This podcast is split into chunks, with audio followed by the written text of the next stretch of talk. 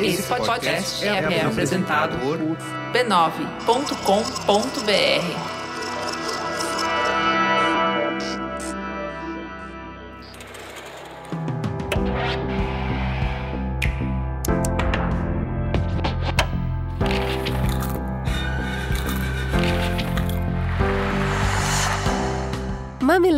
e mamiletes, bem-vindos ao nosso espaço de reflexão a partir de produções culturais. Eu sou a Cris Bartz. Eu sou a Juva Lauer e esse é o Mamilos Cultura. Hoje a gente vai visitar os nossos vizinhos da América Latina. Vem com a gente saborear a leitura de A Cachorra, um livro da colombiana Pilar Quintana.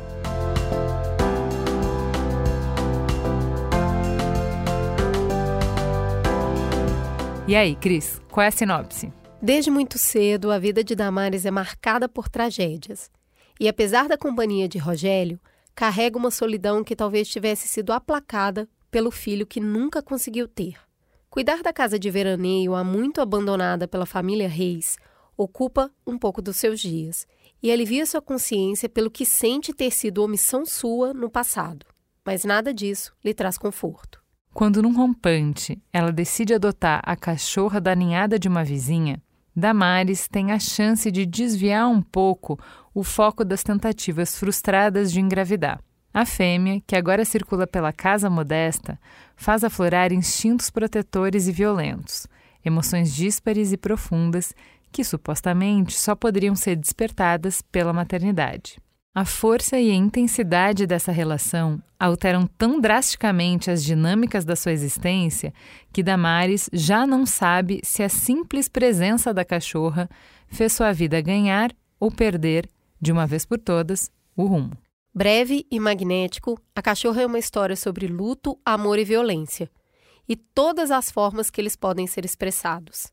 Juliana Valauer, conta aí, qual que é o primeiro ponto que você quer destacar desse livro de 139 páginas que tem 200 mil pontos? Cara, a primeira coisa é um aviso de gatinho, um aviso de gatilho. Meu amor, se você está procurando algo leve, algo gostoso, algo acolhedor, foge, foge para as montanhas. Se você tem um estômago sensível, se você é uma alma sensível, corre porque esse livro é pesado, ele é cru. A gente falou na sinopse, vai falar de violência, mas é o seguinte: não vai ter aviso, não vai ter meias palavras, não vai ter proteção. Simplesmente a violência vai explodir na sua cara de uma forma que é difícil de digerir, viu?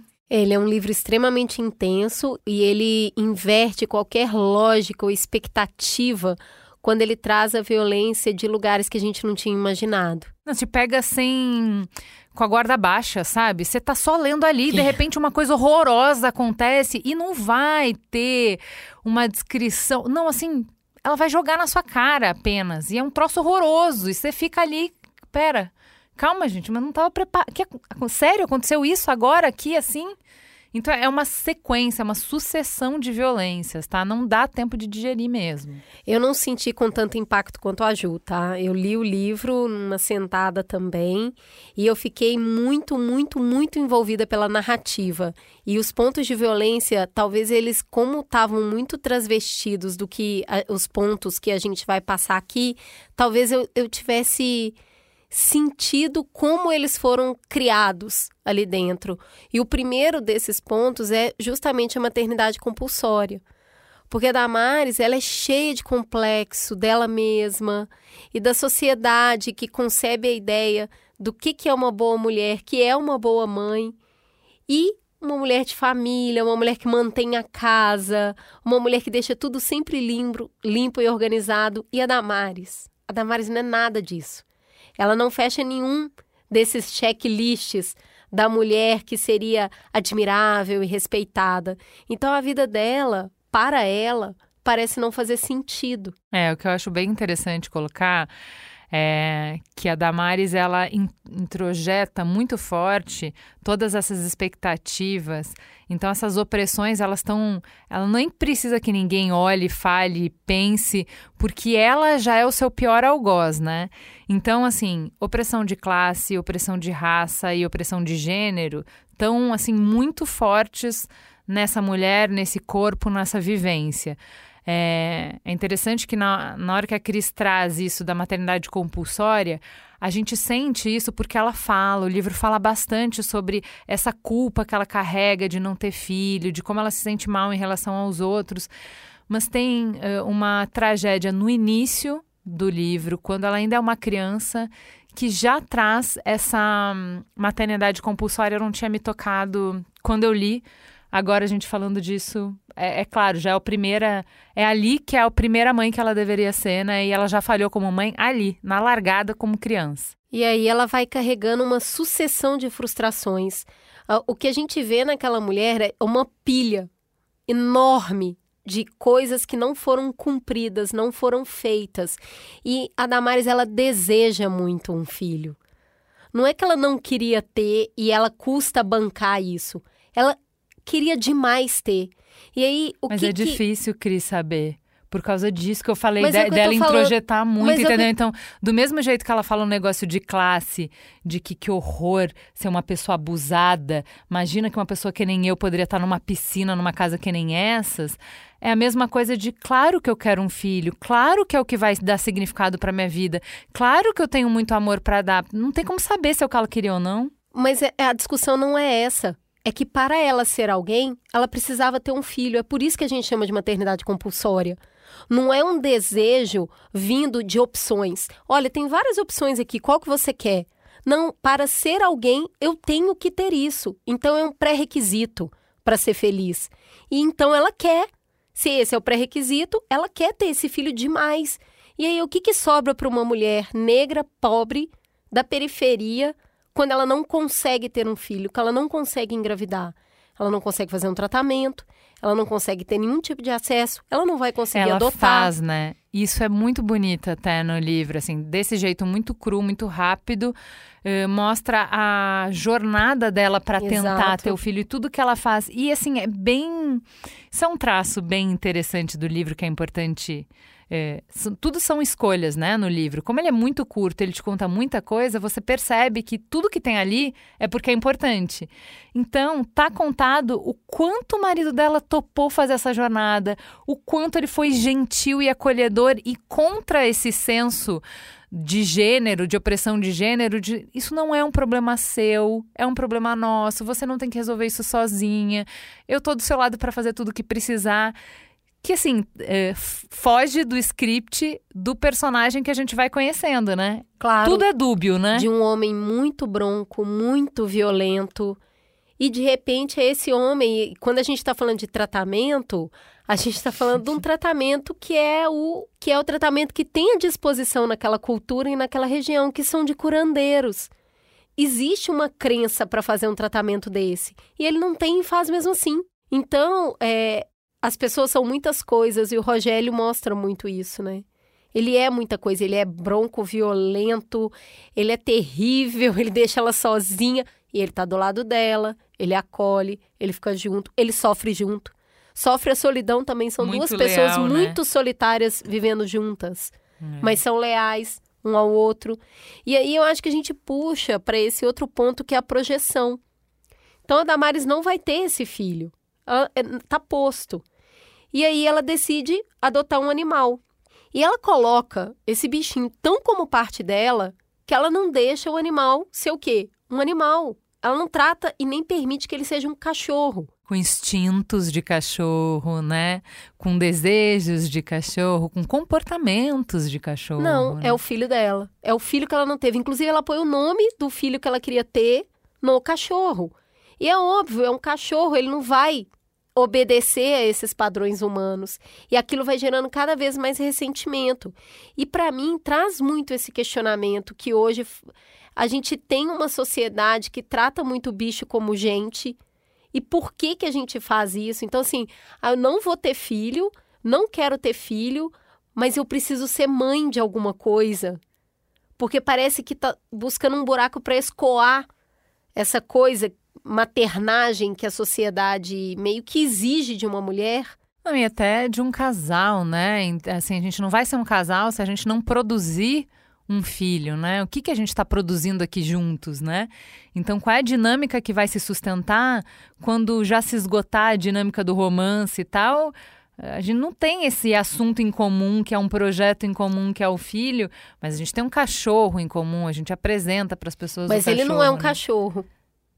Ele é uma pessoa. E é aí que eu acho que as coisas começam a ficar muito complicadas, porque o direito dos animais dá ao animal o direito de ser ele e não um ser humano. E aí essa mistura é extremamente complexa, porque como a Damares ela leva, eleva aquele bicho ao patamar de humano, ela cuida dele dessa maneira e ela espera um retorno dessa maneira também. É muito interessante, né? Porque o Rogério é o cruel, é o que trata o bicho na base de uma hierarquia opressiva, né? Eu sou forte, eu sou inteligente, eu tenho acesso a tudo e você existe para me servir. É uma coisa bem violenta. Mas, ao mesmo tempo, nessa hierarquia rígida, existe um respeito de função. Você é um ser vivo, eu também cuido. Uhum. Eu nunca deixo sem comida, eu vou atrás de você se você sumir. Existe um cuidado nisso. É um cuidado sempre misturado na violência, porque no livro tem isso. É uma mistura de cuidado de violência, que para mim é isso que deixa mais violento. Uh, e o dela, como existe essa confusão, o cuidado é muito superior, mas a expectativa é muito superior. Então, o ressentimento é muito maior. E aí a violência é muito maior e aí o limite está borrado, né? Exatamente, eu acho que isso que puxa aqui o último ponto que a gente queria trazer, que são os gatilhos e a importância de desarmar esses gatilhos.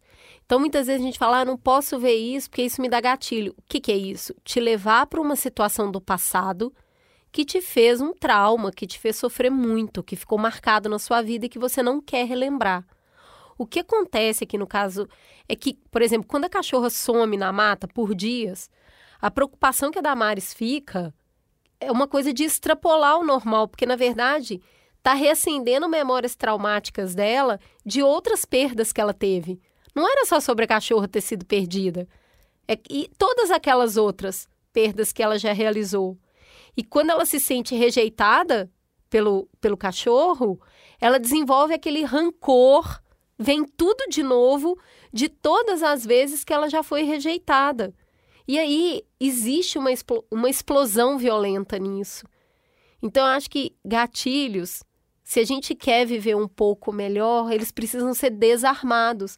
Porque se, se for te armando num nível que você não consegue desarmar, ele vai disparar em algum momento.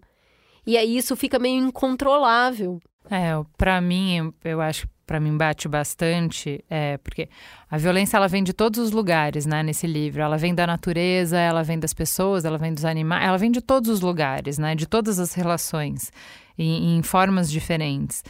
É, e eu acho que o, o, que se desenha muito e que, que é o que fala muito comigo é assim, essa pessoa que é explosiva, você fica sempre com medo dela, porque ela é rude no jeito de falar, ela é grande, ela tem gestos violentos.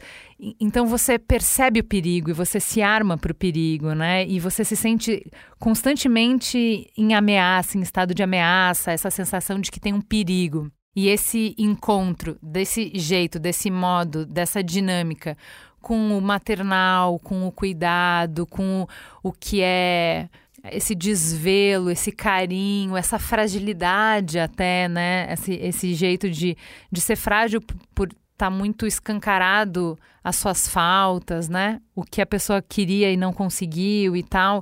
Uh, o fato disso ser uma, uma bomba prestes a explodir, porque vai, você vai acumulando, acumulando, acumulando, acumulando. E é desse lugar que parecia dócil, desse lugar que parecia acolhedor, desse lugar de cuidado que vem a violência que destrói tudo, eu acho que isso é para mim é devastador.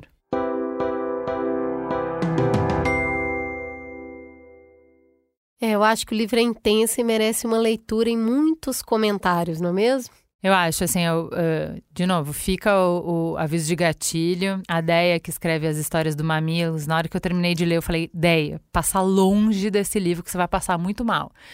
Então, assim, acho que é um livro que é muito bom, mas tem que ter estômago e você tem que estar tá bem. Eu acho que é isso, assim, traz excelentes é, reflexões. Foi um livro que foi escrito enquanto a Pilar estava amamentando o filho, então é uma coisa que também me leva para outro lugar. Sabe? Como é que a cabeça dela estava nisso enquanto ela estava amamentando, sabe? Pois é, já para mim é completamente normal, porque é justamente na ausência do sono, do controle, do descanso que o mistura o afeto com a violência. A exaustão te leva à violência, à falta. Então, no processo de amamentação em todas as madrugadas, para mim é extremamente poético que ela tenha desaguado toda aquela frustração e aquela insegurança escrevendo essa obra de arte. Para mim, não só é pertinente, como é que bom que essa falta virou essa obra. Bom, então Tá aí, a, a, gente abriu algumas gavetinhas desse livro que, apesar de ser extremamente curto, a gente falou que a gente leu numa sentada. É um livro denso que permite, que abre muitas discussões, que abre muitas conversas. Se você já leu A Cachorra, se você tem outros pontos que você quer levantar sobre esse livro, vem falar com a gente nas nossas redes, mamelospod, tanto no Twitter quanto no Instagram. Eu quero é ver comentário, hein? Quero que vocês me mostrem coisas que a gente não viu. Vamos juntos! Um beijo, gente. Até semana que vem.